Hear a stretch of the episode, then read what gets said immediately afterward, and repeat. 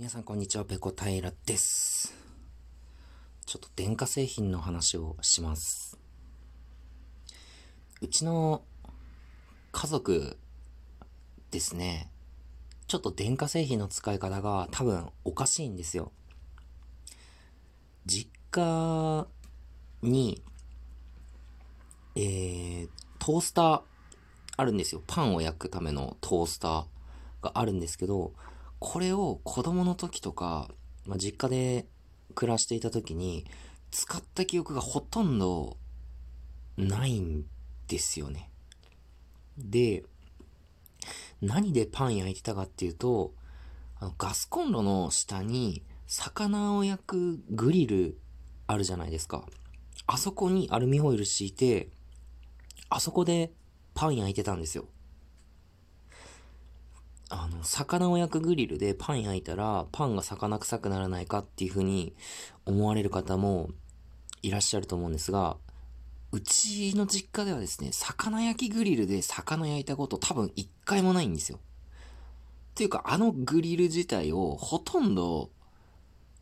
使ってなくて、じゃあ何で魚焼いてたのかっていうと、オーブントースターなんですよ。オーブントースターでえー、干物とかを普通に焼いてました。なので、逆なんですよ。オーブントースターでパン焼いて、魚焼きグリルで魚焼けっていう話なんですけど、なぜかうちは、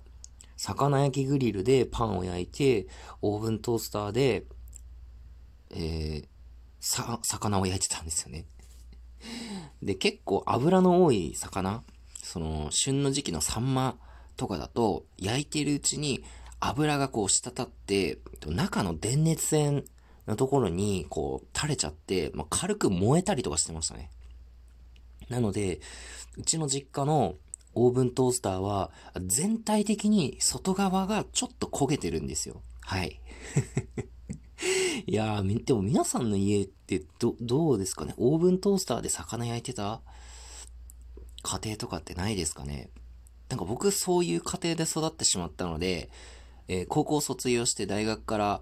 一人暮らしを始めても、えー、自分のマンションでですね、えー、魚焼きグリルで魚焼いたこと一回もないんですよね。やっぱり実家と同じくオーブントースターで、まあ、サンマとか、アジの干物とか焼いて食べてたんですよね。いや、環境って恐ろしいですよね。おそらく一般的な感覚からすると、まあ、これはものすごい変なことだと思うんですけれども、僕はそういうところで育ってしまったので、もうそれが完全に当たり前だと思ってやってて、その大学1年生の時、宅飲みをしたんですよ。で、クラスの仲良かった友達を家に招いて、こう、飲み食いしてたんですけど、その時になんか魚を焼こうってなって、まあ、多分ホッケかなんか焼いてたと思うんですけど、